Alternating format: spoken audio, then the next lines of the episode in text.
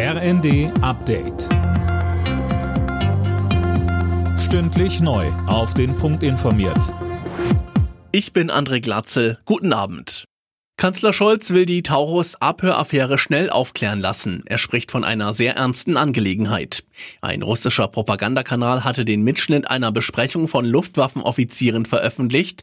Die tauschen sich über einen Taurus-Einsatz durch die Ukraine aus.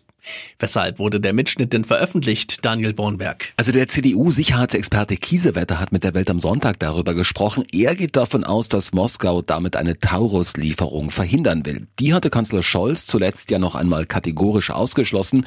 Allerdings haben Experten seine Begründung dafür im Nachgang zerpflückt.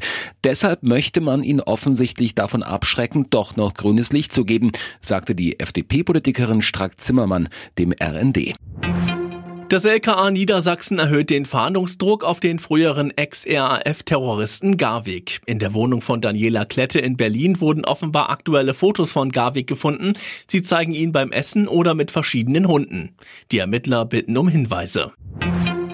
Die USA haben damit begonnen, Hilfsgüter aus der Luft über den Gazastreifen abzuwerfen. Uwe Schimonek mit den Einzelheiten. Drei Militärflugzeuge haben nach Angaben des US-Militärkommandos insgesamt 66 Pakete mit schweinefleischfreien Mahlzeiten abgeworfen.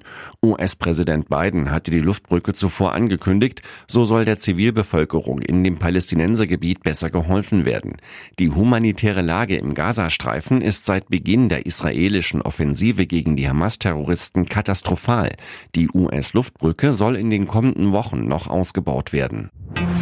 In den Nachmittagsspielen der Bundesliga gab es folgende Ergebnisse. Union Berlin-Dortmund 0 zu 2, Mainz-Mönchengladbach 1 zu 1, Bochum-Leipzig 1 zu 4, Heidenheim-Frankfurt 1 zu 2 und Darmstadt-Augsburg 0 zu 6. Max Verstappen hat das erste Rennen der neuen Formel 1 Saison gewonnen. Der Red Bull Pilot gewann in Bahrain vor seinem Teamkollegen Sergio Perez und Carlos Sainz im Ferrari. Nico Hülkenberg wurde im Haas als einziger Deutscher 16. Alle Nachrichten auf rnd.de